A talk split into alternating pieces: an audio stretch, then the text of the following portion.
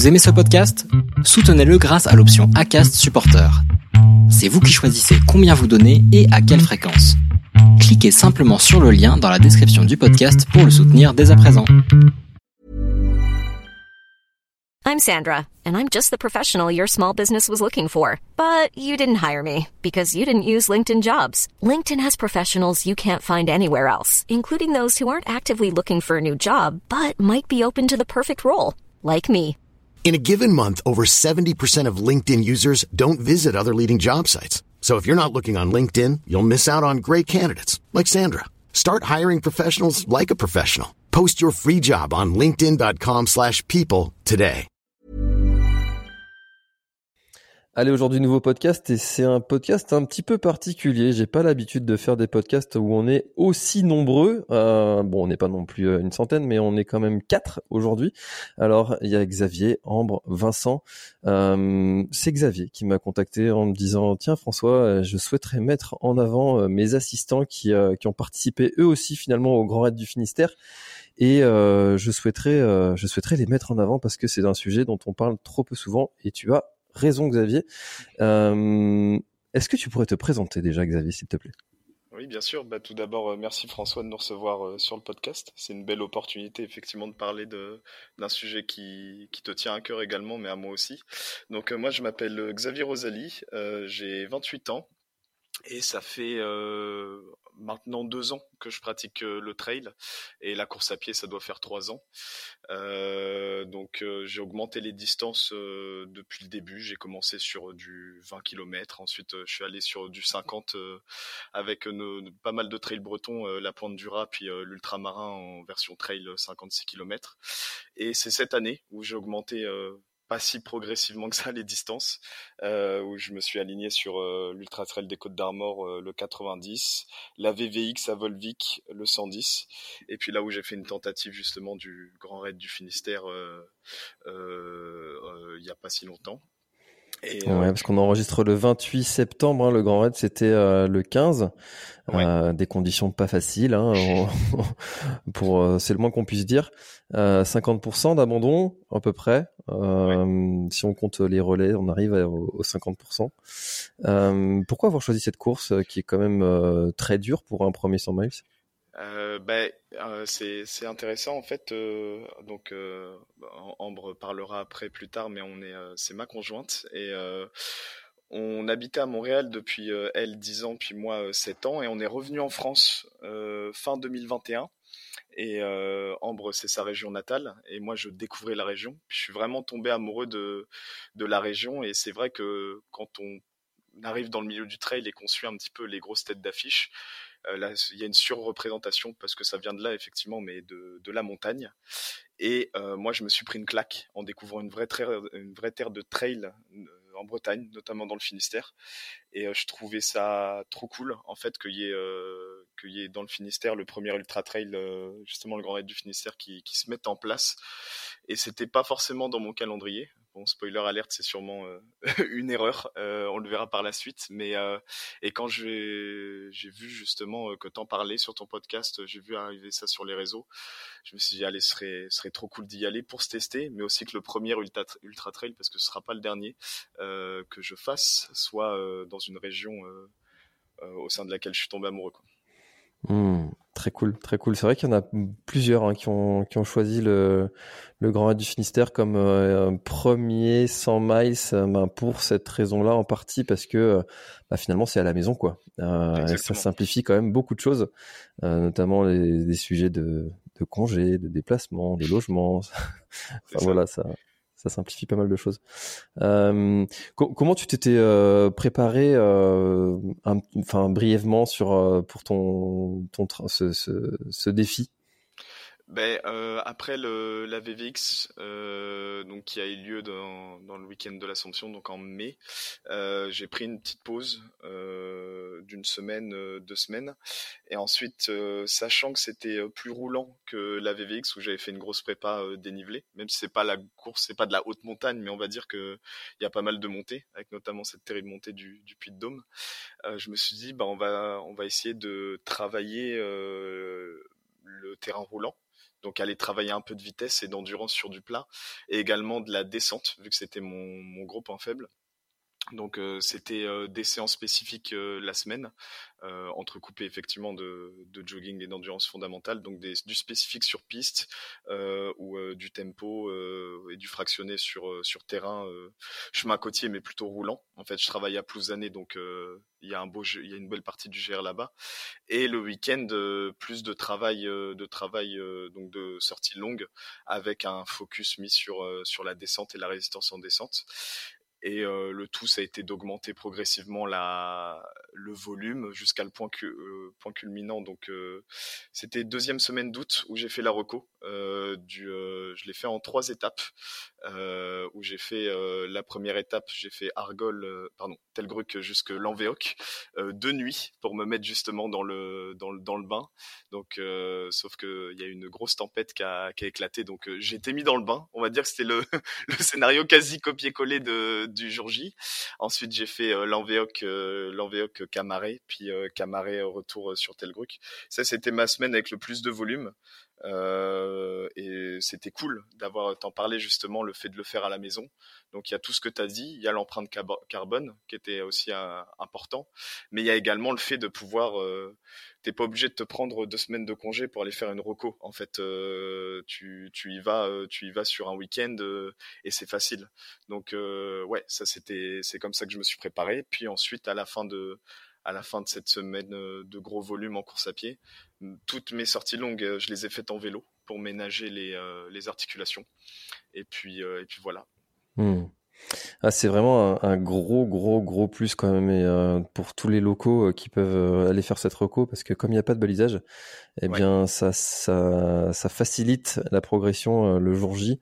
Et ben, Aurélien, hein, le cuisinier qui a, qui a gagné, avait fait aussi cette reco totale du parcours.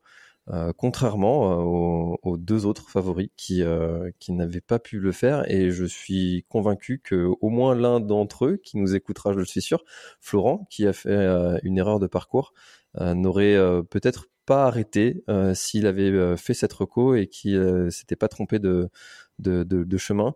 Donc effectivement, ça fait partie des, des avantages des locaux euh, pour pouvoir aller faire cette, euh, cette reco. Euh, il y a un autre aspect sur le, le Grand du Finistère qui est particulier, c'est la gestion alimentaire qui est un petit peu particulière. C'est parce qu'on a l'habitude de voir sur des, des ultras, ce qui nécessite une connaissance de, de, soi qui est un petit peu plus poussée que quand on a un banquet de, devant soi. c'est la gestion de, de son alimentation. Est-ce que c'est quelque chose qui, qui toi te convenait euh, Est-ce que c'est quelque chose qui t'angoissait? Est-ce que c'est quelque chose qui t'angoissait mais qui finalement t'a convenu? Comment est-ce que tu as abordé ça? Bah, c'est, vraiment intéressant. Je pense que, euh, en fait, moi, je les ai pas vécus, vu que c'était mon premier 100 miles, mais j'écoute assez de podcasts, je regarde assez de documentaires, euh, je lis assez d'histoires pour savoir que maintenant, il y a des, il y a des, sans citer les noms forcément parce qu'on les connaît, mais des grosses machines euh, de l'ultra où maintenant euh, le terme aventure euh, peut être un peu moins utilisé au profit du terme performance parce que tous les 10 bornes, il y a un ravito avec, on, dirait, un banquet royal justement sur ce qu'on peut servir, couplé à une assistance, on va dire à moins d'une défaillance physique. Si on se prépare bien sur son alimentation, il y aurait, il n'y a pas trop trop de problèmes en tout cas en lien avec l'alimentation. Et moi, c'est vrai que bah, je trouvais ça intéressant aussi comme défi euh, de, de, pouvoir rajouter ce défi sur l'alimentation. Ça prend, comme tu dis, une bonne organisation. Et en même temps, on a quand même quatre points de ravitaillement solide. Euh, c'est pas si mal. On n'est pas en pure autonomie, donc euh, donc euh, c'était pas non plus euh, la fin du monde. Et par contre, sur l'aspect connaissance de soi, on en parlera peut-être un peu plus, mais effectivement, moi, c'est ce qui m'a fait défaut, où, où je suis assez jeune dans la pratique et, et j'étais dans un cycle où ça faisait deux ans que j'en faisais, j'augmentais les distances, ça faisait mal, euh, ça, faisait, ça faisait mal physiquement, c'était dur, mais j'ai jamais eu de défaillance. Donc euh, j'étais un peu bête sur ce sur ce sur cet aspect-là où je me suis dit bah tant que ça marche ça marche j'y vais. Puis là j'y suis allé avec une nutrition que j'avais pas testée avant et euh, bah ça ça ça mal payé quoi. Hmm, la classique. La classique. on passe tous par là, je pense. ah, bah oui, hein, on teste, hein. on teste, on apprend que tu. Exactement. Euh, Ambre, toi qui, euh, qui as vécu euh, toute cette préparation euh, et le quotidien de, de, de Xavier pendant toute, toute la, tout l'avant et même le pendant.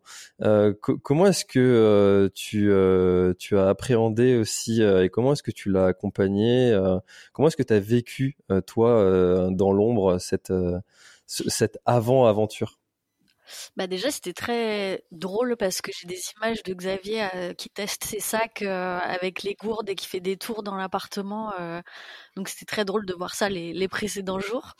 en fait, Xavier il a toujours été très sportif. Avant de faire du trail, il a, il a fait plusieurs sports, donc moi je l'ai toujours vu évoluer dans ces différents sports.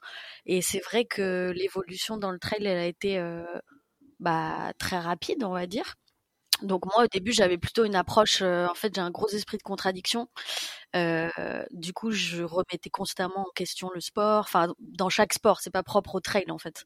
Donc à chaque fois, comme Xavier est un quelqu'un de passionné, bah voilà j'essaie toujours de de le remettre en question, de le pousser dans ses retranchements. On aime beaucoup débattre dans notre couple aussi, donc ça, ça a toujours mené à, à des super discussions, des super débats sur ça.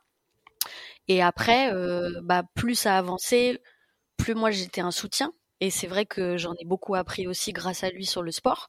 Donc euh, j'ai toujours gardé ce recul parce que forcément, euh, quand on aime quelqu'un, bah voilà, il y a, y a les aspects de santé physique et mentale euh, qui étaient importants. Surtout qu'on on, est rentré en France après le Covid, donc c'était déjà des questions importantes pour nous. On est rentré pour se rapprocher de la famille, etc.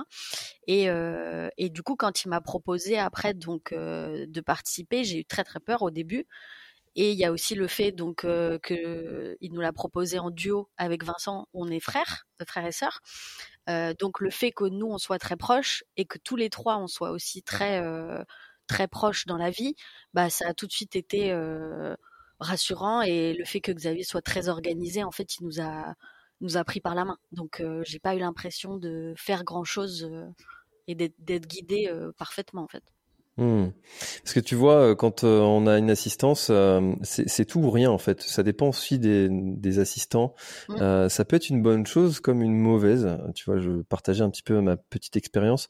au début, ma mère qui, qui m'accompagne souvent sur sur les courses, quand j'ai commencé à augmenter les distances, euh, sur un 50 bornes en plein milieu de la tempête, elle me dit mais, mais qu'est-ce que tu fous Fais comme les autres, arrête, arrête mon garçon, je tiens à mmh. toi. Euh, il ne faut pas te, continuer à te mettre dans des états pareils. Alors que ma femme, à l'inverse, euh, n'a absolument aucune empathie pour moi ce jour-là. elle, est plutôt du genre, euh, tu m'as emmerdé pendant pendant des mois avec ta course. Maintenant, tu vas tu vas aller jusqu'au bout et puis tu vas tu vas pas m'emmerder. tu vas continuer et puis c'est tout. Euh, vous êtes plutôt quel team, Ambre et Vincent? Ben, moi, je pense personnellement avec Xavier, euh, je suis plutôt euh, une team un peu entre les deux, c'est-à-dire que euh, je pense qu'on a une relation lui et moi très intéressante au niveau du sport parce que moi-même je pratique beaucoup de régulièrement du sport. Et donc on a régulièrement des discussions sur notre pratique mutuelle du sport qui qui fait qu'on on se comprend assez bien même si on pratique pas du tout la même chose. Euh, et, je pense que pour Xavier, déjà, dans un premier temps, c'était intéressant parce que lui, euh, c'était, j'étais un peu la seule personne avec qui il pouvait parler de son sport et qui s'y intéressait vraiment. Donc déjà, ça, ça faisait qu'on pouvait comprendre un peu les, phases par lesquelles on passait, euh, la mentalité qu'on devait avoir respectivement dans nos sports. Et donc, je pense que déjà, on avait construit en fait une relation sportif depuis, depuis longtemps avant cette course-là, ce qui a fait que la relation qu'on avait pendant la course, c'était une relation de confiance, c'est-à-dire qu'on se connaissait déjà bien, puisque Xavier me racontait souvent ses entraînements, les phases par lesquelles il passait, donc il y avait une relation de confiance, donc c'était plus, euh, il n'y avait pas forcément un besoin de motivation extrême, en tout cas de ma part pour Xavier, mais plus une question de le rassurer et de euh, le tempérer. Donc c'était un peu c'était un peu force tranquille euh, notre relation euh, sur euh, sur sur la course en tout cas. Ouais, c'est vrai que moi je l'ai ressenti aussi. Enfin, Vincent et moi, on est frères et sœurs, on est très fusionnels, donc on n'avait pas besoin de beaucoup communiquer. Enfin, même par la parole. Souvent, c'était par le regard. Et avec Xavier, bah, nous, ça fait neuf ans qu'on est en couple bientôt, donc moi, je sais que j'étais, on était beaucoup dans l'écoute en fait d'attendre de voir ses réactions, de sentir ses émotions. Moi, je commence à le connaître et je vois très bien aussi s'il est dans le mal ou pas et si, de quoi ça peut relever, même si on s'y connaît pas dans, dans le trail. Donc c'est vrai qu'on a déjà on voulait tout le temps lui remonter le moral. À chaque fois qu'on le voyait à un point, on faisait une blague, on faisait un truc complètement débile pour que pour qu'il ait le sourire, qu'il reparte avec la banane. Et après, à chaque fois, d'être dans l'écoute de ce qu'il a dit parce que c'est vrai que à chaque ravitaillement, on préparait tout d'avance, on attendait et on, interprétait ce que lui nous envoyait comme signe en fait. Hmm. Xavier, toi, tu l'aurais, tu aurais imaginé le faire euh, tout seul, sans Ambre et Vincent? Euh, En fait, c'est oui parce que je l'ai toujours fait tout seul. Euh, en fait, comme disait Vincent, avec Ambre, on discute beaucoup du sport, mais sur son aspect philosophique, on va dire, et sur des fois le côté extrémiste c'est là où justement elle vient un petit peu tempérer mes ardeurs dessus, essayer de me mettre la tête dedans. avec, avec Vincent, c'est quasiment la seule personne dans mon entourage. On parle fondamentalement de la mécanique du sport, des choses comme ça. Mais on va dire que dans sa pratique, moi je suis pas dans un club. mes sorties longues, je les fais tout seul. Donc les courses, c'est mettre un dossard, ça, ça a toujours été en fait de le faire tout seul. Et en plus, je sors d'une expérience à la VVX où euh, c'est mon père qui m'a suivi. Et mon père, euh, qui est très sportif aussi, qui fait du cyclisme, a voulu me suivre en vélo. Sauf que c'était une des pires erreurs qu'on ait fait. On s'en est sorti. Hein. Je l'ai fini, puis lui aussi, il allait jusqu'au bout. Mais ne connaissant pas le milieu, justement, je lui ai fait un, un, itinéraire, ne connaissant pas les chemins, etc. Il y a un moment il passe sur les départementales, etc. Donc on s'est perdu. Et tous les deux, en fait, on s'envoyait de la, de la frustration. Ce qui fait que je ressortais d'une très mauvaise expérience en tant qu'assistance pure, pas en termes de fusion avec mon père, ça c'était, ça nous a rapprochés.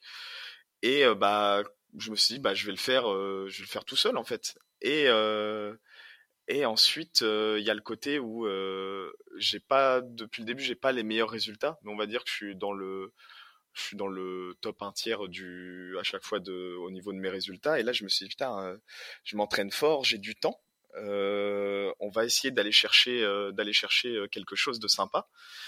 Et euh, on le sait de toute façon, euh, c'est un sport qui commence à se à avoir encore plus de, de, de, gens performants dessus. Et si on veut performer, il y a des choses qu'on peut contrôler. Et la chose qu'on peut contrôler, c'est la rapidité sur les ravitaillements, c'est de pas se tromper, d'avoir de la lucidité. Donc je me suis dit, c'est peut-être le moment de comment dire ça, de redistribuer les cartes sur la vision de l'assistance et d'y aller. Donc c'était plus dans une notion de performance que de bah j'y vais pas sans assistance, tu vois. Mmh. Ouais, je, je comprends. En plus, tu étais euh, longtemps dans le top 10, il me semble. Hein. C'est ça. Ouais.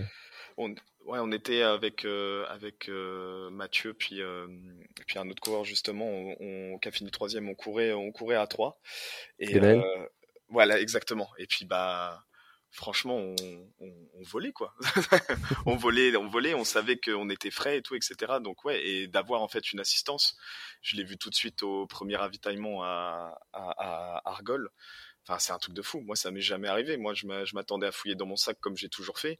Et là, j'arrive, la table est préparée, nickel. Euh. C'est là qu'on se rend compte que oui, on fait des grosses distances, mais quand on a une assistance, euh, je reste persuadé que c'est pas la même course. Et alors, tu vois, il y a un coureur qui, euh, on, va, on, va, on va soulever un petit débat là. Euh, il y a un coureur qui soulevait euh, le fait qu'il devrait y avoir un classement avec assistance et sans assistance. Qu'est-ce que tu en penses? Bah oui, en fait, je pense que ça soulève des débats parce que comme dans tout sujet, même autre que le sport, dès qu'il y a une zone grise, une zone floue, ça crée du débat. Qui plus est, en plus, on est dans le milieu du trail, donc on a tous un peu des cerveaux d'ingénieur entre guillemets où euh, on doit tout mettre dans des cases etc donc effectivement c'est une zone floue. Donc euh, les gens les gens se positionnent d'un extrême ou de l'autre. Moi je pense que si une course effectivement donne une, une, zone floue genre vous avez le droit à une assistance mais en même temps vous n'avez pas de vous vous n'êtes pas obligé d'avoir une assistance ça ferait du sens de faire un double classement Par contre, euh, après, peut y avoir des courses qui se positionnent. Euh, non, pas d'assistance. Euh, dans ce cas-là, voilà. Ou alors, obligatoirement de venir avec une assistance. Bon, ce ce serait pas forcément pertinent parce que déjà que ce sport est assez élitiste d'un point de vue financier. Si on le rend élitiste d'un point de vue disponibilité du temps de son entourage, ça devient compliqué. Donc, ouais, non, j'y verrais pas trop, pas trop d'inconvénients. Je trouve ça intéressant même. Et puis ça permettrait peut-être de réouvrir un autre débat qui est que euh, on est en train de, moi je le connais depuis que deux ans, donc je suis un genou là-dedans, mais on entend souvent des anciens et des anciennes parler de retour à l'esprit d'aventure du trail quand on prenait quatre barres de céréales dans son sac à dos puis qu'on se, qu'on se barrait pour euh, pour 10 heures, 15 heures, 20 heures en montagne et que voilà c'était advienne que pourra. Donc moi je verrais pas trop d'inconvénients. Mmh. C'est vrai que c'est un, sujet hein, pour, les, organisateurs aussi, parce que tu vois, je, suis allé au tout premier point d'eau, euh, et puis bah, quand tu vois la, flotte de voitures qui suit euh, les coureurs, euh, bah, c'est aussi quelque chose que, tu dois gérer et qui est nouveau. Hein. Avant, tu avais que les, trois premiers de devant, qui avait quelqu'un qui les suivait tout le long de la course. Maintenant, bah, chaque personne de la course a, son assistance presque personnelle. Euh, donc euh, non, c'est intéressant et ça, mais ça, ça fait euh, rebattre un peu les cartes et ça, ça ouvre d'autres, d'autres perspectives. Ça fait euh, moi, je trouve que il y a un règlement euh, qui laisse la possibilité à des gens d'avoir un, assistant. Si tu veux vraiment en avoir un, tu t'organises pour. Si tu, tu acceptes de t'inscrire sans assistance, sachant que d'autres en ont un, bah, tu as accepté ce règlement, connaissance de cause. C'est comme si tu décidais de courir sur une jambe alors que tu as le droit de courir sur les deux. euh, c'est euh, euh, le problème de chacun et, et d'avoir euh, ces différents classements. À ce moment-là, on s'arrête où? On s'arrête quand? Celui qui court avec un sac euh, Salomon, celui qui court avec un sac Oka, celui qui... enfin bref. on s'arrête pas. Bref, revenons à notre sujet. euh, Est-ce que tu as une petite, euh, avant qu'on continue sur les assistants, j'aime bien demander cette question, est-ce que tu as une petite anecdote, euh, quelque chose qui t'est arrivé euh, pendant la course, un petit truc what the fuck que tu auquel tu t'attendais pas oui, bah oui. Ah, bah, vous rigolez, ça veut dire qu'il y a ah quelque oui, chose. Il y en a, il y en a. bah, bah, bah, bah, Ambre avait donné un indice en disant qu'il souhaitait me faire rigoler justement, puis en fait, on a on a un délire avec euh, bon c'est là on rentre dans le dans le domaine des inside jokes donc euh, ça va peut-être faire rire personne mais voilà nous ça nous fait rire.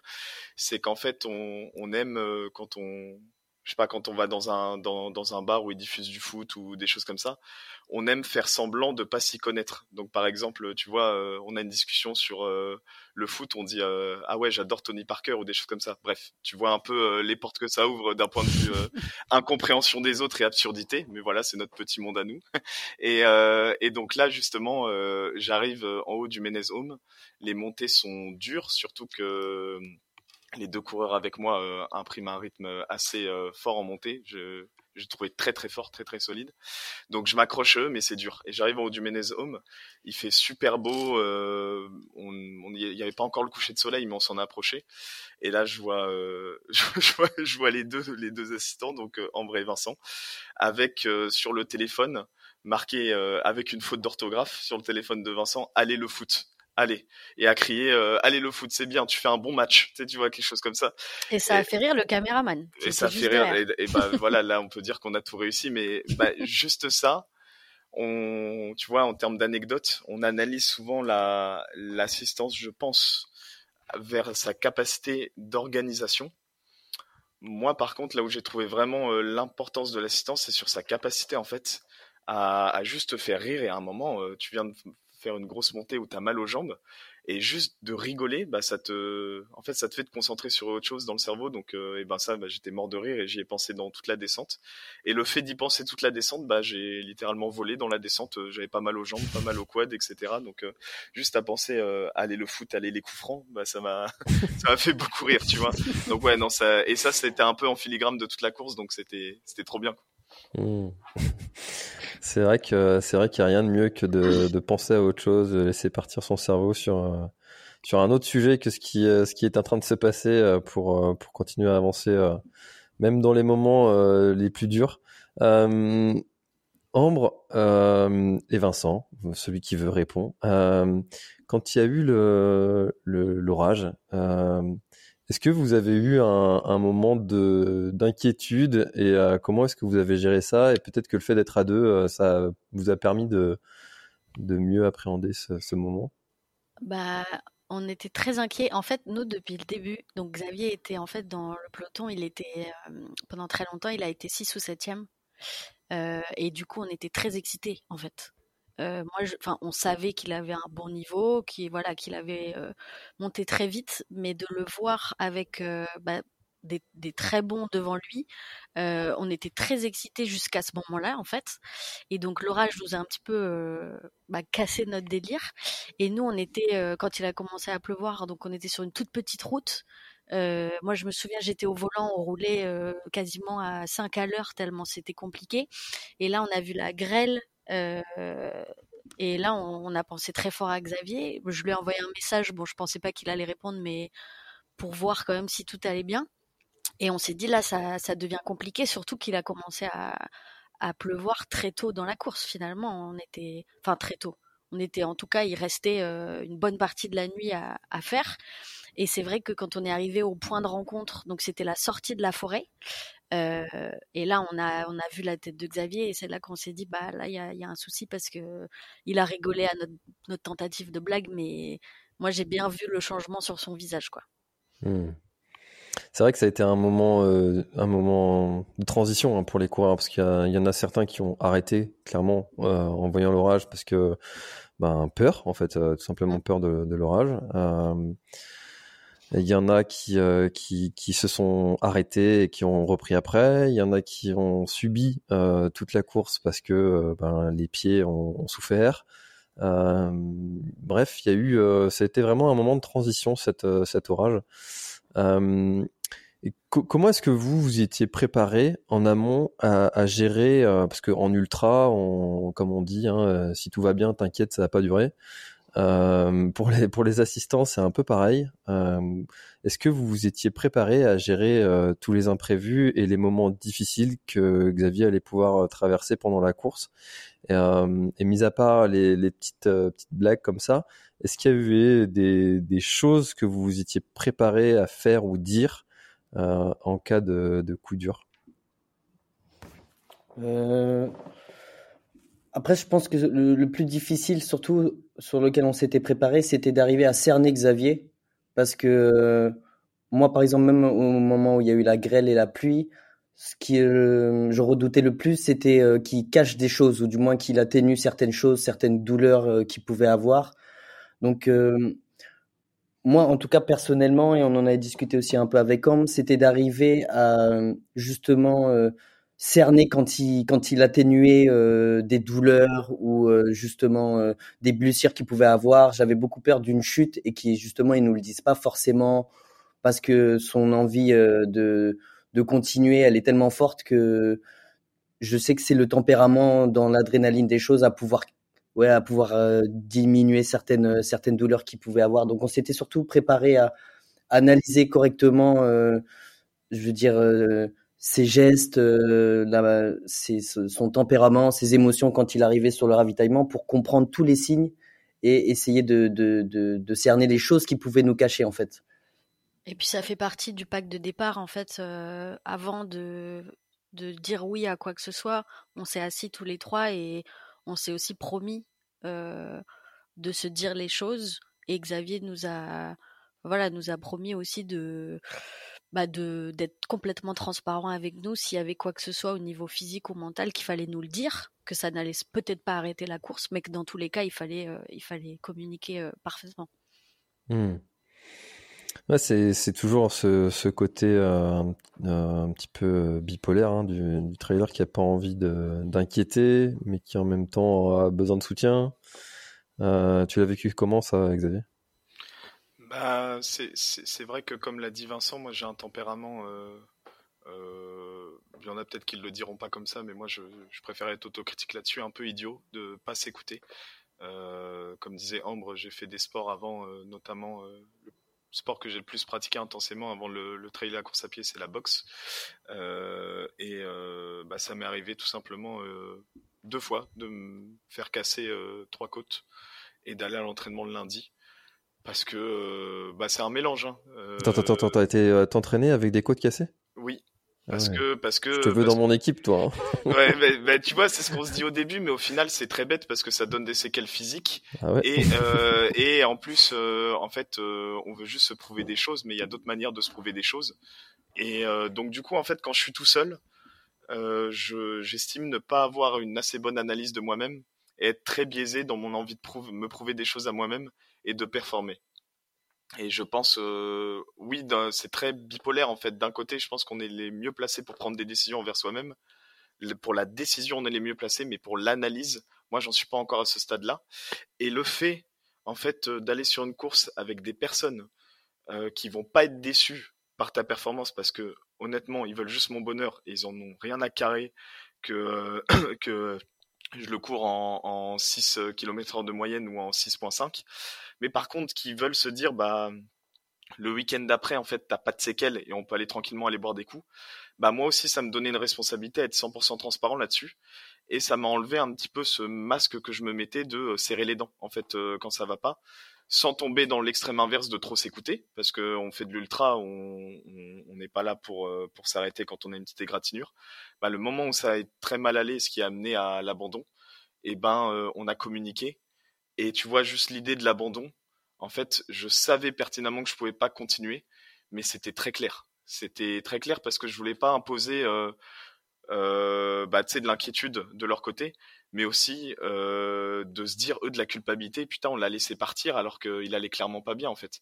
Et et j'avais pas envie qu'ils se retrouvent dans une situation comme des fois on peut le retrouver à certains ravitaillements et c'est le milieu du trail où t'as le t'as le coureur ou la coureuse qui gueule sur son conjoint ou sa conjointe pour dire non tu me laisses repartir t'inquiète. Enfin c'est c'est des scènes qu'on veut pas voir c'est des scènes qui existent. Euh, et moi j'avais pas envie de les mettre dans cette situation. On va pas enfin à la base c'est que du sport. On retourne tous au bout tous et toutes au boulot lundi quoi. On va pas se mettre dans des étapes pas possibles et créer des problèmes de couple et de relations euh, interfamiliales parce que euh, parce que je veux courir parce que je me suis cassé le doigt de pied. Enfin c'est quand on met tout ça en perspective avec le recul c'est ridicule. Quand je suis tout seul bah, je suis dans ce, ce, côté ridicule. Quand je suis avec du monde, bah, j'ai une responsabilité. Donc, euh, c'était, en fait, c'était très bien pour mon propre bien. Ouais, puis euh, enfin, c'est vrai que les engueulades sur les, euh, les assistances, là, ça se voit souvent. Euh. Le fameux problème de la poudre bleue au lieu de la poudre rouge. c'est ça. Je t'avais dit la poudre bleue. Mais non, c'était la rouge. T'as oublié les chaussures ou des choses comme ça. Bah oui, mais c'est des choses qui arrivent. Hein. Ouais, bien sûr, bien sûr. Euh, est-ce que tu avais prévu un, petit euh, un petit roadbook pour faciliter la vie de tes assistants et euh, est-ce que euh, tu aurais des conseils à donner à des futurs trailers ou ultra trailers qui iraient avec des assistants sur des, courses prochainement et il y a des choses que tu as fait et qui ont été grandement utiles? Je pense oui bah en fait la première fois que je leur ai demandé je leur ai envoyé un document Word de, deux pages où j'avais écrit. Ça sonne un peu intense comme ça, mais pour moi c'est déterminant. C'était un peu le le le contrat dans quoi on s'engage quand on fait en fait une assistance s'ils veulent bien, ce que je leur demande, ce que je leur demanderais de pas faire et pourquoi je leur demande à eux en fait. Euh, c'est comme on écrivait un texte et je leur ai écrit pourquoi j'allais j'allais les chercher et ce que ça impliquait pour qu'ils aient tous les tenants et les aboutissants pour dire oui, mais aussi pour dire non parce que c'est une certaine responsabilité. En lisant ils m'ont répondu dans la journée, mais je sais aussi qu'ils ont pris le temps de le lire et de, prendre conscience et, avant de se lancer là-dedans. Et ensuite, il y a eu, euh, allez, on va profiter de cet espace pour te faire de la pub, François, euh, pour euh, pour cet événement. J'ai pas participé à, c'était mon premier ultra. Par contre, c'est la première fois que je vois une implication aussi forte de l'organisateur pour la compréhension des coureurs et coureuses et pour la vulgarisation aussi de l'ultra en lui-même enfin, tu as déconstruit, je pense, euh, le côté ultra par de l'organisation. Et euh, tu nous as fourni un roadbook accompagnateur. Euh, moi que j'ai pris, ça a été 90% de la base de mon roadbook auquel j'ai apposé des temps de passage estimés ainsi que de la nutrition avec laquelle je devais repartir des des, ravitaillements. et si je les avais pas, Ambre et Vincent étaient euh, en charge de contrôler justement ça. Si je les avais pas, on prenait le temps de vraiment de les mettre parce que sinon je repartais pas sans, cette nutrition-là. Mais 90%, 95% du, truc, c'est toi, ton, ton roadbook accompagnateur, indiquant les points de passage, les points d'eau, le déroulement de la journée, le règlement du ravitaillement solide, c'est que dans les bases de ravitaillement, etc. Bref, ça, ça a beaucoup aidé. Bah, c'est vrai que euh, je vais profiter, hein, j'appuie hein, tout ce que tu dis euh, pour saluer euh, tous les assistants qui m'ont remercié pour ce roadbook et à qui j'ai simplifié la vie. bon, en fait, c'est simple, hein, c'est un roadbook que j'aurais aimé avoir sur sur d'autres trails que j'ai pu faire et que j'ai jamais eu. Donc c'est c'était normal pour moi de le faire. On a senti la différence. Enfin, pour le coup, moi j'étais la seule au volant tout le long et juste d'avoir euh, toutes les adresses à rentrer dans Maps, les coordonnées GPS avec une photo à côté, etc. Euh, nous, ça nous a enlevé un poids énorme en fait de bah, juste euh, pas perdre de temps à se perdre et à se demander si on va louper ou pas Xavier quand il passe quoi. Mmh. ça enlève, ça un coup de stress et puis ça fait gagner aussi beaucoup de temps de, de préparation en amont quoi. Mmh. C'est clair. Euh, bon, en tout cas, ravi que ce, ce roadbook vous ait vous ait plu et puis euh, bah, c'est quelque chose qui euh, qui sera reconduit et amélioré euh, chaque année avec euh, les, les expériences de, de chacun. Hein. Moi, je suis toujours preneur de comme comme toi, Xavier. Tu vois, on teste, on apprend. alors, tu Bon, tu l'as quand même dit euh, plusieurs reprises et je pense que tout le monde a plus ou moins compris, euh, mais malheureusement, t'as pas été au bout euh, de, cette, aventure. D'ailleurs, moi, je l'appelle souvent aventure, hein, plus que plus que ultra trail. J'aime bien dire que c'est une aventure plus plus qu'un ultra trail. et est-ce que tu peux nous partager ce moment où dans ta tête il y a eu la bascule? Euh, moi, j'appelle ça la bascule. Tu vois, le moment où ça y est, tu t'es dit euh, là c'est trop euh, ou là c'est pas possible ou qu'est-ce qui s'est passé à ce moment-là dans ta tête?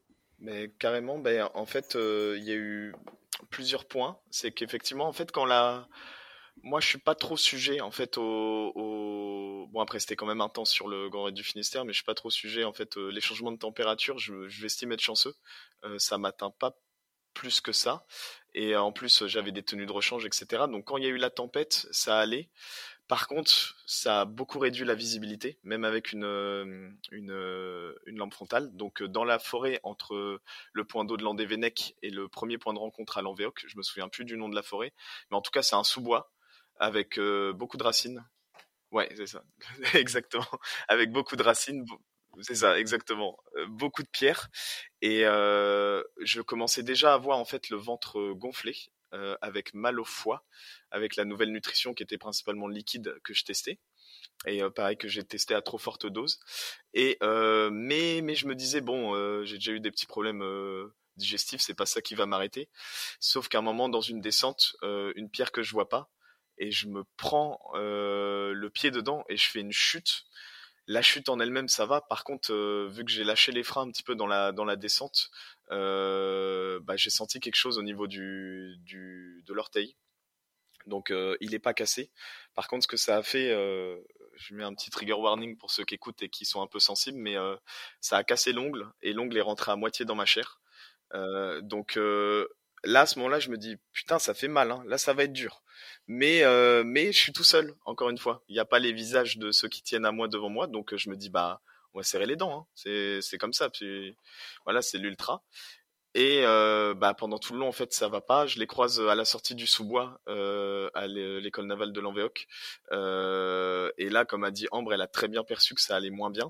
Donc là, s'ensuit une grosse montée euh, sur la route. Pour après, on a, je pense, un, un max 6-7 bornes euh, jusqu'au jusqu'au ravito. Et là, c'est 6-7 bornes là, mais je me fais lâcher par euh, les deux coureurs avec qui je courais, mais complètement. Mais ça, c'était pas grave, c'est secondaire, on fait sa propre course. Mais je sens que je suis plus du tout dans le coup. Je marche euh, dans du faux plat montant, ce qui est normal en fait. Mais quand on arrive peut-être dans la deuxième moitié de la course, là, je marche, ça, ça va pas. Puis je sens mon, mon ventre gonfler. Et j'arrive au ravitaillement. Tout de suite, je dis ça va pas. Et d'ailleurs, je les remercie parce que ça devait être un ascenseur émotionnel pour eux. L'an des Vénèques, on se voit au point d'eau, on, rigole et on a les jambes fraîches et on part à l'attaque. entre 10 et 15 kilomètres plus tard, c'est plus du tout la même, la même limonade. Donc chapeau à eux pour ça et je m'assois. Et en fait, je sens mon ventre gonfler et je sens quelque chose qui, en fait, euh, a pu m'arriver déjà par le passé, mais hors du sport, c'est tout simplement les symptômes d'une intoxication alimentaire. Avec, euh, euh, je commence à sentir mon cœur qui bat fort dans ma tête. j'ai du mal à tenir debout, et c'est pas des crampes, c'est pas de un manque de prépa physique, c'est tout simplement le foie qui se met en alerte. là, je pense déjà abandonner parce que je connais ces sensations et je me dis on repart à nouveau dans la nuit et à partir de l'envergure on va sur du chemin côtier là où c'est escarpé ou euh, voilà si je commence à tituber et que que je tombe dans le vide c'est c'est marrant de voir se prouver des choses mais ça sert à rien. Donc je commence déjà à penser à abandonner. J'enlève mon dossard je prends ma ma pas ma puce mon ma balise. Et là j'y vais puis il y a un, un, un assistant qui vient me voir puis qui me dit ah c'est sans trop savoir mes symptômes, mais je le remercie, ça repartait d'une bonne, intention quand même, de me dire bah là, euh, enfin je veux dire t'as as 6 heures d'avance sur la barrière horaire, va, va pioncer un coup puis ça va aller mieux quoi. Je savais déjà que ça allait plus, mais je dis allez je vais quand même tester, mais je préviens quand même Ambre et Vincent que on, on, risque de plier bagage quand même. Donc euh, je vais sur les lits de camp euh, qui étaient mis à disposition, je dors deux heures, je me lève, mais ben là c'est c'est pas enfin, je devais pas prendre l'addition mentalement euh, Vincent me soutient. J'arrive plus à marcher je vois flou. Et euh, en fait je me mets à à vomir partout en fait. Et là bah j'avais besoin d'un t'avais beau repousser le moment généralement une intoxication alimentaire tu dors ça va mieux après. Mais là je sens que j'avais besoin quand même d'une coupure dans un lit normal en fait parce que j'allais pas m'en remettre et me mettre en danger. Donc on va dire que mon corps a choisi un peu pour moi. Mais le fait de, pour être honnête, le, moment où je suis arrivé au ravitaillement, euh, j'y pensais déjà fortement en fait. Je voyais pas dans la balance qu'est-ce qui valait le coup euh, d'avancer, euh, parce que il y a l'édition, on y retourne l'année prochaine, donc voilà, il y a juste à, il y a juste à prendre son mal en patience et faire une meilleure prépa. Donc ouais, la balance était très dans le, très centrée sur le côté abandonné quand je suis arrivé au ravito de de, de. Et, euh, et vous, euh, du coup, euh, Xavier, euh, ben, j'ai les prénoms devant moi. Excusez-moi, c'est bizarre d'avoir trois prénoms. ouais, je m'étonne. Vincent et Ambre, comment est-ce que vous avez vécu ces, ces deux heures de, de sommeil de, de Xavier? Bah nous, on a discuté pas mal quand Xavier est allé se reposer. C'était même un peu moins de deux heures. Hein. Il y, a, y a même pas eu deux heures, mais on, on a discuté avec un euh, autre garçon qui lui avait déjà fait euh, qui court beaucoup en fait qui avait fait plusieurs euh, grandes courses. Et en fait en parlant nutrition lui nous a parlé de problèmes gastriques qu'il avait eu en mettant un petit peu moins en fait de poudre dans la boisson je sais sais plus quelle boisson c'était mais en tout cas celle dans laquelle on devait mettre la, la nutrition. Et en fait, comme le fait que Xavier n'ait pas testé avant et le fait qu'on en ait mis deux cups en fait par par gourde, lui nous expliquait que il fallait en mettre une. Enfin, qu'en tout cas, c'est ça qu'il avait détecté. Et c'est vrai qu'en discutant, on savait très bien. En fait, la première fois que Xavier nous a dit j'abandonne, ça a été très rapide. Et nous, on était encore dans une posture d'écoute. On, on, attendait de voir en fait ce qu'il nous disait et on savait bien en fait quand il est allé se reposer, on avait on était quasiment sûr en fait ça pouvait être qui tout double. Là pour le coup l'ascenseur émotionnel c'est vrai qu'il euh, on l'a vécu nous de plein fouet parce qu'on on vit un peu la course euh, en décalé mais on la vit quand même mais on est lucide donc on a un certain recul que Xavier n'a pas. Et c'est vrai que bah, quand il est arrivé euh, juste avant on avait rigolé voilà on était on était on était très contents. Et quand on a vu, parce que moi j'ai vu d'abord les deux coureurs qui couraient avec lui, qui sont arrivés beaucoup plus tôt, donc là, je me suis un peu inquiétée parce que c'est vrai qu'il est, il suivait pas du tout derrière. Et après, quand il s'est réveillé de sa sieste, ben en fait, il était transparent. On l'a soutenu physiquement, donc ben voilà, il y avait, il y avait plus grand chose à rajouter. On savait quoi. Hmm. Ça a été un coup dur ou finalement vous êtes passé vite à autre chose et n'avez pas ruminé. je parle dans les dans les jours qui ont suivi? Bah moi je vais y aller, après je vais laisser parler parce que aussi l'ont vécu d'une certaine façon. Moi, le, le, soir même, ça apparaissait comme une évidence d'abandonner. C'est pas grave. Euh, on, rentre, je suis euh, bien entouré, je vais pas bien, mais ils vont pouvoir prendre soin de moi. Donc euh, en fait, il y avait un instinct. Ça, ça, se trouve, il y a des gens qui arrivent à passer au-dessus de ce que de ce que je suis passé. Donc, mais là, je parle pour moi. Il y avait un instinct de fallait se mettre en sécurité parce que et je me sentais en sécurité. Donc, on va dire que l'instinct primaire était rempli. Donc, non, il n'y avait pas de, on n'était pas dans, il n'y avait pas la place pour l'analyse de sa performance, de regrets, des choses comme ça. Le lendemain, ça a été très dur parce que, euh, pour être honnête, le matin, je me suis levé, j'ai pas dormi beaucoup, et euh, là, je me, est-ce que c'était c'était plein d'émotions en fait mélangées, des, des regrets, des choses comme ça, parce que j'ai fait l'erreur, je pense. Euh, il y a une très belle communication sur le Grand Raid du Finistère de ta part, des autres coureurs. Il y a un groupe WhatsApp sur lequel on parle entre coureurs qui est une idée incroyable et qui devrait être reproduit sur plein de plein d'autres trails. Et ben je suis allé tout de suite voir quoi comme euh, comme quelqu'un qui je sais pas comme toi par exemple quand tu postes un, une vidéo YouTube ou quelque chose comme ça peut-être que tu as ce syndrome là d'aller voir les commentaires bah moi c'était la même chose euh, sur la communication et je voyais euh, les coureurs que je talonnais ou les coureurs avec qui je suis parti ou bah avancer malgré tout avoir le visage tiré mais avancer et je me suis dit putain j'aurais dû être là quoi et ensuite encore une fois quand c'est lié aux autres personnes qui t'entourent ils sont descendus euh, on a pris la voiture, on est allé à, Brest euh, chercher euh, chercher la copine de, Vincent justement. Et là, on a passé l'après-midi juste à, boire des bières et à faire autre chose. Et en fait, c'est là où tu te dis, bah en fait, on, je suis pas pro, je le serai, je le serai quasiment jamais. Ma vie, c'est pas le trail, c'est juste un très bel à côté. La vraie vie, c'est ça en fait. Là, on fermait la parenthèse. là, on s'ouvrait à la vraie vie qui est de boire une bonne bière avec les copains, puis puis voilà, ensuite aller au boulot. Donc on va dire que ils m'ont aidé à fermer la parenthèse, parce que quand on est tout seul dans son dans son truc, la parenthèse elle prend une place assez énorme. Donc euh, la matinée était dure, mais après on est passé à autre chose. Et euh, au, moment où euh, où t'as arrêté, est-ce que t'as cherché le des fois, on fait ça. J'ai vu des coureurs faire ça, un peu aller chercher la validation extérieure que ce choix-là est le bon. Euh, que ce soit avec euh, des bénévoles. Là, il y avait en plus euh, les médecins, un médecin qui était là, il y avait à l'Anvéoc, il y avait des podologues qui étaient là aussi, donc ils auraient pu te dire non, non, avec ton ongle qui est rentré dans, ta peau, faut surtout pas continuer, sauf si tu veux t'en séparer de, de, ce doigt de pied. tu, tu, vois, c'est, est-ce que tu as été chercher la validation extérieure de, de quelqu'un qui aide aussi à, à relativiser? Ouais, bah non, en fait, pour être honnête, non, et euh, je regrette pas parce que parce que j'avais, moi, j'ai besoin de la, la validation et l'approbation que de Ambre et Vincent. J'ai pas besoin de, de, de la validation d'autres d'autres coureurs parce que je vais aller chercher leur validation peut-être sur des performances sportives.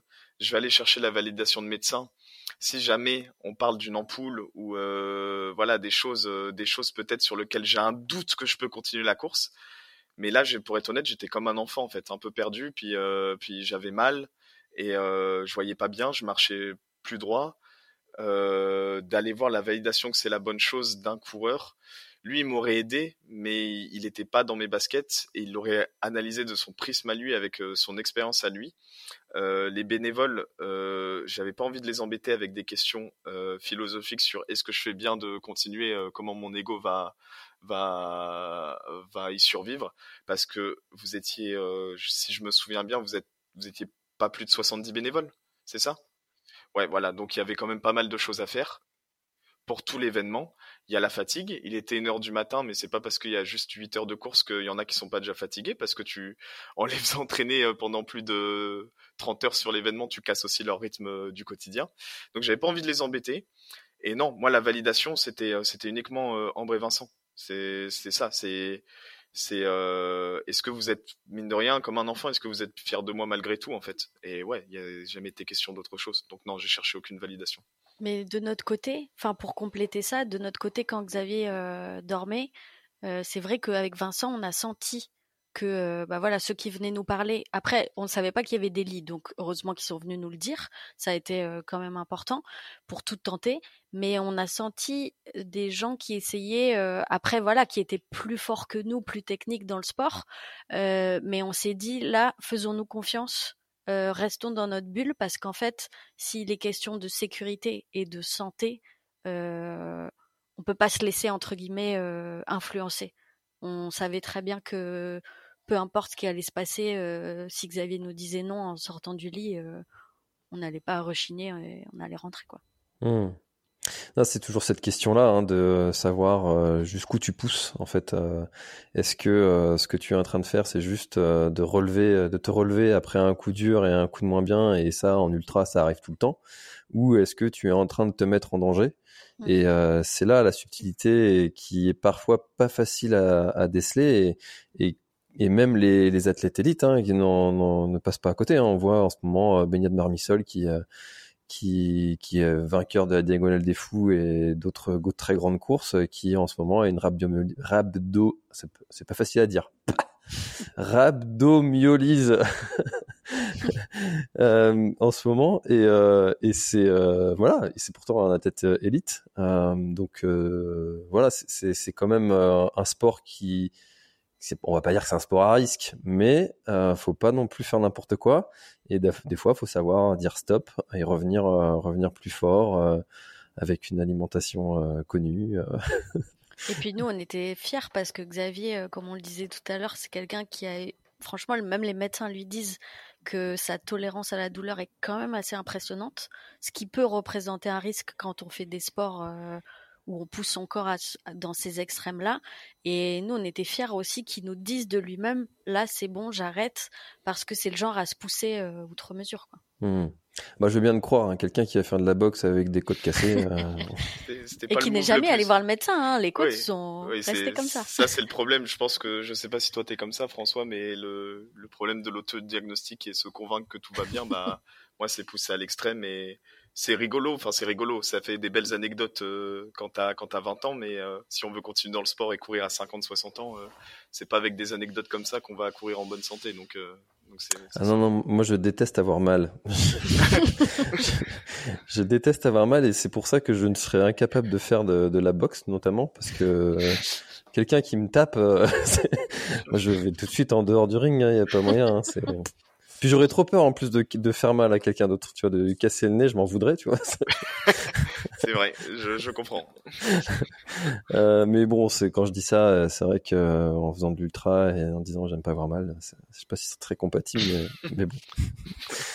Euh, Qu'est-ce qui vous a rendu euh, le plus le plus fier, euh, Vincent et, et Ambre? Et, euh, et moi, tu vois, j'ai une conviction, c'est que euh, même si on, par exemple, tous les gens qui font du, caritatif, euh, quelque part, ils font ça aussi pour eux, euh, personnellement, pour se sentir bien. Qu'est-ce que vous, vous en êtes ressorti comme, comme effet positif en vous d'avoir assisté Xavier durant cette, cette aventure? Ben, déjà personnellement, dans un premier temps, la première fierté, c'était qui qui m'appelle c'est-à-dire qu'il me demande ça. C'est-à-dire que c'était déjà une fierté, surtout quand je connais euh, l'importance qu'il place dans, le sport, euh, dans le trail, dans sa vie. S'il me demandait euh, de l'accompagner, ça veut dire qu'il avait confiance en moi. Donc ça, c'est déjà une première fierté personnelle. Et en plus, surtout de le faire avec ma sœur, je trouvais que ça avait du sens et que, je veux dire, ça, c'était révélateur de notre relation qu'on avait tous les trois et je trouvais ça assez beau et assez fort de pouvoir le marquer avec euh, avec cette course. Et surtout ça m'intéressait de comprendre et de rentrer en fait dans l'intimité de sa course. Donc ça c'était ça c'était vraiment une grande fierté qui me en fait j'avais l'impression qu'il m'ouvrait un jardin qui un jardin personnel et intime qu'il avait gardé que pour lui jusqu'à présent. C'est-à-dire qu'on en parlait quand on se voyait mais mais finalement euh, il ne permettait pas qu'on puisse rentrer dans sa course. Et surtout qu'on puisse le voir euh, affaibli, euh, le voir dans la douleur, euh, le voir dans, le mal, littéralement. donc le fait qu'il s'ouvre comme ça, je trouvais j'étais j'étais très fier et surtout très fier de lui qui puisse faire ce pas-là en fait, c'est-à-dire se montrer sous ses plus mauvais jours avec une course comme celle-ci, c'est-à-dire qu'il savait très bien que il allait, il allait, il allait montrer un peu toutes ses natures au cours de cette course et qui n'avait pas peur de nous les montrer. Et au contraire, euh, j'avais une grande fierté à le voir, euh, à le voir aussi mature en fait, à être capable de montrer ses défauts, ses faiblesses dans une course comme ça, se livrer aussi aussi sincèrement quoi. Ouais, bah moi je rejoins beaucoup Vincent sur ça. Euh, je trouve, comme je disais tout à l'heure, que Xavier a, fait un gros travail sur bah, se montrer vulnérable, mine de rien. Un moment après la course, il nous a dit une phrase qui m'a marqué. Il a dit bah, Je me suis en sécurité avec vous. Et pour moi, à partir de cette phrase-là, notre mission, elle était remplie. S'il s'était senti en sécurité, d'être vulnérable comme d'être fort, enfin de passer par toutes ces étapes-là, je pense que c'est pour ça qu'on l'a fait. Et moi aussi, j'étais très fière qu'il me demande ça et qu'il ait effectivement cette confiance. Et c'est vrai que moi, je l'ai toujours suivi dans tous les sports qu'il a fait et le trail jusqu'à présent bah voilà je voyais toute la préparation à la maison on en discutait mais c'était beaucoup dans les mots surtout en fait et dans l'avant. Et là le fait de bah, de vivre la course avec lui ça a été une superbe opportunité. Et puis tous les trois c'est vrai que ça nous a énormément rapprochés. Et tu parlais du mot aventure tout à l'heure. Nous, on l'a vraiment vécu comme une aventure. On avait vraiment l'impression d'une chasse au trésor. Euh, Xavier, c'était notre trésor, donc on le poursuivait partout. Euh, et notre trésor qui nous échappait, quoi. Donc euh, non, on, était super heureux de ça. Et ouais, moi, ma plus grande fierté, c'est qu'il se soit senti en sécurité avec nous et qu'on ait quelque part bah, rempli la mission. Parce que bon après, dans un couple, c'est vrai que moi, j'ai senti une pression sans que, je la que Xavier me la fasse ressentir. Mais forcément, quand, ton conjoint te demande ça, tu te dis, bah, est-ce que, est-ce que je vais être à la hauteur, en fait, tout simplement. Donc, euh, le, fait qu'il nous l'ait confirmé, c'est ça qui était beau. Oui, et puis je trouve qu'il y avait aussi une capacité qu'il a démontré dans sa course, c'est que avec un tel entraînement qu'il a subi donc euh, dans sa préparation, pour l'avoir vécu un peu de loin et pour qu'il me le raconte, être capable au final d'abandonner avec autant de sacrifices, je pense que c'était une des choses les plus difficiles et en fait c'est le meilleur échec je pense qu'il a vécu jusqu'à présent parce que c'est l'échec qui va le plus apprendre. C'est-à-dire qu'il s'est jamais autant préparé pour une course puisque c'était il avait jamais eu autant d'ambition pour une course et je veux dire euh, ses efforts ont été un peu coupés net. Donc euh, la frustration qu'il a pu ressentir euh, le sentiment d'échec justement dont on parlait qu'il a pu ressentir c'est un peu la la, la chose la, la meilleure chose qui a pu lui arriver pour pouvoir progresser, je pense. Et que justement, euh, moi j'étais très fier de, de, de, savoir, de voir comment il a pris ça en fait. C'est-à-dire euh, avec recul, avec maturité, et que le lendemain il rigolait et que en fait il était déjà passé à autre chose et il pensait déjà à la course de l'année prochaine, à ses prochains objectifs, à sa nouvelle préparation qu'il allait mettre en place. Donc je trouve que cette qualité-là, elle a été possible uniquement grâce à cet échec euh, de la course. Hmm. Il y a, une chose qu'on remarque euh, souvent euh, chez les personnes qui ont déjà abandonné, c'est euh, peut-être une capacité à réabandonner plus facilement les, fois d'après parce que en fait tu te rends compte que la Terre continue de tourner la première fois que tu as abandonné et, et finalement ça se passe bien après. Hein. Est-ce que c'est quelque chose qui t'angoisse ou est-ce que tu as déjà pensé à ça, euh, Xavier? C'est vraiment intéressant. Euh, je me suis posé la question justement parce que je sais que je sais que quand tu regardes des, coureurs et des coureuses élites, bah obligatoirement ils s'alignent sur énormément de courses, mais ils ont un bon taux de DNF. Est-ce que ça fait d'eux des gens moins forts mentalement? Euh, Je pense pas. Bon après il y a le biais d'être élite et il y en a il y en a beaucoup qui euh, ils courent et quand ils voient qu'ils ont un coup de main bien, qui, qui pourrait potentiellement finir, mais qui trusteraient pas le podium, bah, ils préfèrent arrêter. Ça, c'est un autre sujet. Mais non, moi, ça me fait pas peur parce que ça sonne cet abandon, surtout la fin d'un cycle, pour euh, dire grossièrement, de faire n'importe quoi en fait. Euh, dans le sens où j'ai commencé à courir sur les sur le GR 34 dans le coin de Logona d'Aoulas en novembre ou décembre 2021. Je me retrouve sur un 100 miles bah, deux ans après, euh, un peu moins de deux ans après, en étant certes bien préparé physiquement, parce que je peux encaisser des charges, par contre sans avoir testé de la nutrition, euh, première erreur, euh, en ayant euh, quand même, même si ça ne s'est pas trop manifesté, mais en ayant beaucoup sollicité mes articulations, en ayant une stratégie pour aller fort sur une course, mais pas forcément sur, pour perdurer sur le sport. Donc en fait, c'est la fin d'un cycle où euh, on se croit intouchable. Et donc moi, je le vois plutôt comme ça. Là, je vais commencer un cycle peut-être que j'aurai encore plus conscience de mon corps. Par contre, ouais, ça me fait pas du tout peur l'abandon. Moi, je pense que je vais, ça va me permettre d'accepter de moins regarder sur Strava que les gens m'ont mis 40 km, 50 km de plus de, de, de, volume dans la tronche pendant leur prépa, d'accepter que moi, en fait, j'écoute plus mon corps et qu'à ce moment-là, bah, je vais plus aller faire de la piscine ou des choses comme ça parce que faut que je ménage mes articulations, etc. C'est faire les choses intelligemment, se détacher de du regard des autres et du regard qu'on porte aux autres. Et l'abandon, euh, si ça doit se refaire, ça se refera, mais euh, ça me fait pas tant peur au final, euh, si on fait les choses intelligemment, évidemment qu'on aura des abandons, parce que si on fait les choses intelligemment, on courra des courses jusqu'à qu'on ait 60 ans. Et que je trouve ça tellement stylé d'être le plus vieux sur une course. Bah carrément. Franchement, c'est des, des trucs. Défi, ça. Bah c'est des, au final, c'est ça qui est important parce que, comme je disais, euh, euh, je vais pas devenir pro. Euh, j'ai pas ambition de l'être et pas les capacités de l'être. Je vais au boulot le lundi matin. Euh, si c'est pour me flinguer le corps, parce que je crois que j'étais fier de en fait ma montée en flèche euh, et qu'au final à 35 ans bah je peux juste euh, j'en sais rien juste faire de l'aquagym ou des choses comme ça parce que je me suis flingué tout le corps bah je pense pas que je serais très fier à ce moment-là en fait. Donc mmh. euh, donc voilà bien l'aquagym quand même. C'est bien la... oui oui c'est c'est vrai c'est vrai. Je voulais pas paraître médisant pas du tout. Ma femme en fait et... Putain, fais chier fais chier. Tu vois là je viens de faire une énorme connerie. Depuis depuis euh, septembre en plus elle a commencé ce mois-ci. T'as pas de chance. voilà. Euh, merde. Putain, la connerie. Toutes mes excuses. alors c'est pas de l'aquagym c'est de l'aquatraining. Ah bah voilà c'est ça. Moi l'aquatraining pour moi c'est le sport euh, c'est le meilleur sport tu vois. C'est c'est ça. Sport danseur donc donc non, c'est ça. Mais voilà, moi je sais que tant mieux si je cumule les abandons au fil des années parce que ça veut dire que je suis, j'ai, couru jusqu'à jusqu'à 60 ans. Hmm. Euh, avant de revenir sur euh, le GRF l'année prochaine, bien évidemment, euh, est-ce que vous avez d'autres projets ensemble Vous en avez déjà commencé à en parler ou, ou pas encore? Ben oui, bah de toute façon le GRF on y retourne sous le bah ouais, c'est c'est ensemble sous le sous la bannière du projet 106 qui était mon numéro de dossard.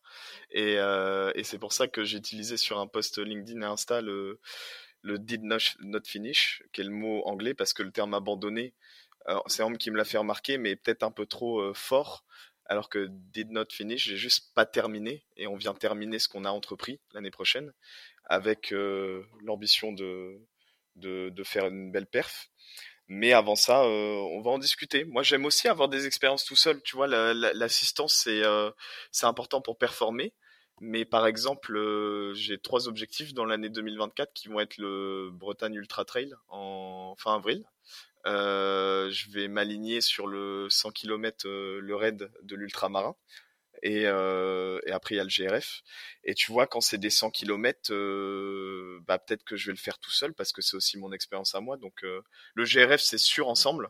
Et après aussi, il faut prendre en considération que c'est c'est ils ont besoin, enfin il faut qu'ils soient disponibles mentalement, en termes de temps, mais aussi émotionnellement.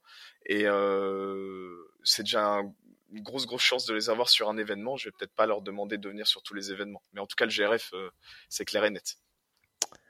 Bon, eh ben, plaisir de, vous revoir euh, l'année prochaine alors euh, sur euh, l'édition 2 du, du GRF. Est-ce qu'il y a quelque chose dont on n'a pas parlé et que vous auriez aimé ajouter à, notre échange, peut-être pour le, le, clôturer? On va commencer aller dans, dans l'ordre de ce que j'ai comme affichage sur mon écran. Vincent. ben, moi, je trouve que pour clôturer, je trouve que ça m'a vraiment intéressé en fait euh, l'assistance sur la proximité de vivre une course comme celle-ci, sur en fait comprendre cet univers tout simplement. C'est-à-dire que euh, c'est quand même très intrigant de de vivre une course d'aussi près, donc de la comprendre finalement assez bien, mais euh, sans sans forcément l'effort physique qui va avec. C'est-à-dire que moi, par exemple, à titre personnel, euh, je fais un sport qui est totalement différent. Je fais du street workout, donc c'est un sport qui ne demande pas du tout les mêmes particularités. Mais le fait d'avoir été aussi près de cette course, euh, ça donne clairement envie en fait euh, de s'intéresser à ce sport et de et de, de s'y mettre. Donc on en a déjà discuté avec Xavier. c'est des choses qu'on avec lesquelles on aimerait bien qu'on aimerait bien partager pour pour l'avenir. Donc ouais, je trouve que ce, ce rôle d'assistance, il, il, donne forcément envie et, et en fait, on est si près d'un univers qu'on ne connaît pas du tout que, que ça nous laisse forcément un peu ébahis par ça, quoi. Donc Vincent aura un dossard un jour sur le GRFC. on n'est jamais si près. Peut-être pas autant, mais non, c'est vrai que c'est inspirant, ça donne envie en tout cas. À toi Xavier. Euh, ouais, bah, je voulais profiter aussi de l'espace que tu donnes pour, pour te remercier, en fait, euh, d'avoir ouvert ce podcast à, à Ambre et Vincent parce que c'est vrai que c'est grâce à eux, et notamment dans mes discussions avec Ambre, que j'évite euh, l'entre-soi du, du, trail et de l'ultra-trail. En fait, où on, on écoute que du contenu de gens qui performent, on ne parle que de performance, que de sa sortie, on ne partage que avec, la, avec le prisme de la performance. Et en fait, moi j'étais trop content de et c'est ça qui m'a aidé à abandonner, c'est ça qui m'a aidé à passer dans la partie dans toutes les parties de la course, c'était de ramener des gens qui s'en foutaient entre guillemets de la performance. Bien sûr que ça aurait été les premiers à me prendre dans les bras si j'avais fait, si j'avais terminé, que j'avais fait une bonne place. Mais c'était la sécurité, mon bien-être avant tout, et c'était trop cool.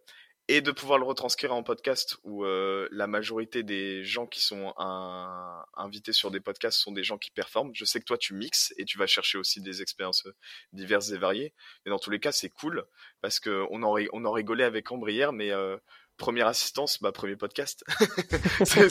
c'est marrant quand même. Et quand, quand tout trailer euh, rêve de donner un petit bout de, de son aventure euh, en audio ou en vidéo.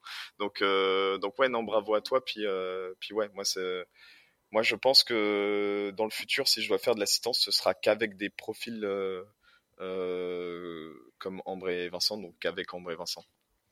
Alors moi j'aime bien donner la parole à absolument tout le monde et euh, surtout quand on me sollicite euh, et qu'on a une belle histoire à raconter, je dis toujours oui. Euh, et j'aime aussi donner la parole aux gens qui ne font pas partie du top 1% de l'élite. j'aime aussi écouter leurs histoires au top 1% et c'est pour ça que je recevrai Aurélien le cuisinier dans dans le podcast avec grand plaisir pour connaître aussi son histoire, mais j'aime beaucoup donner la parole à tout le monde euh, et, merci de l'avoir souligné, Xavier. Je t'écoute, Ambre.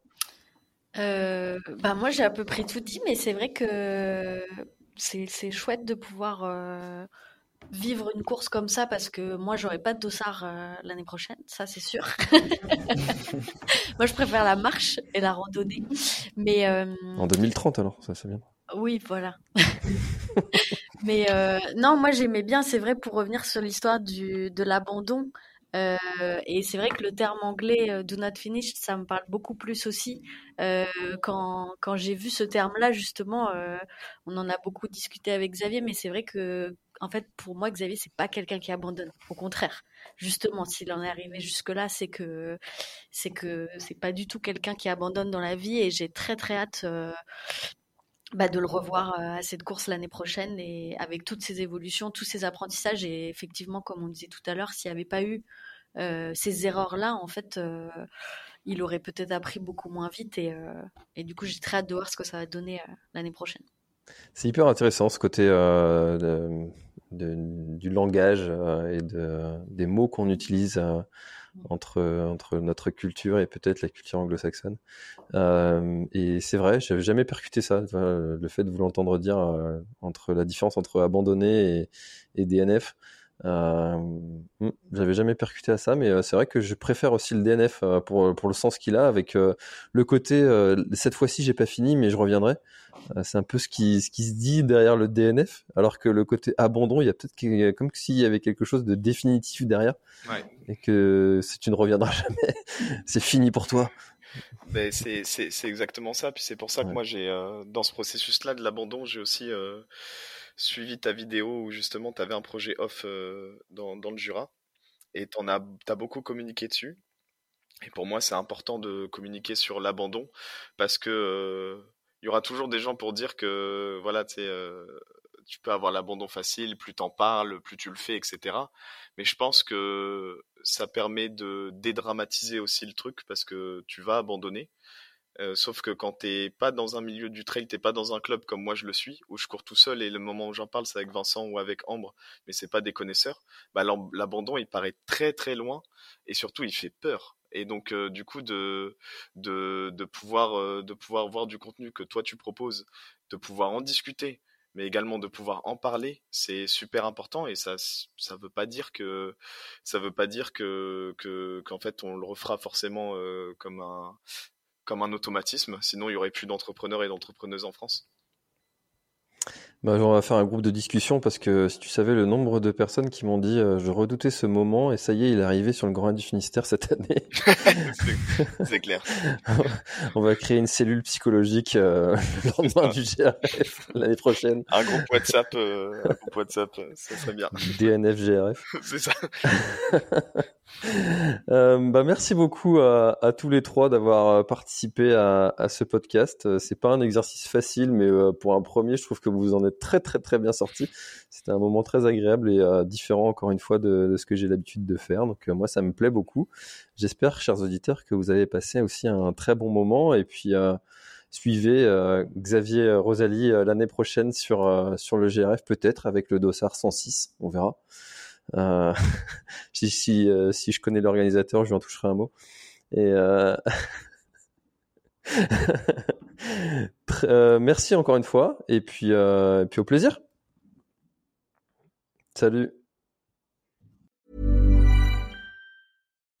When you make decisions for your company, you look for the no-brainers. If you have a lot of mailing to do, stamps.com is the ultimate no-brainer. Use the Stamps.com mobile app to mail everything you need to keep your business running with up to 89% off USPS and UPS. Make the same no-brainer decision as over 1 million other businesses with Stamps.com. Use code PROGRAM for a special offer. That's Stamps.com, code PROGRAM.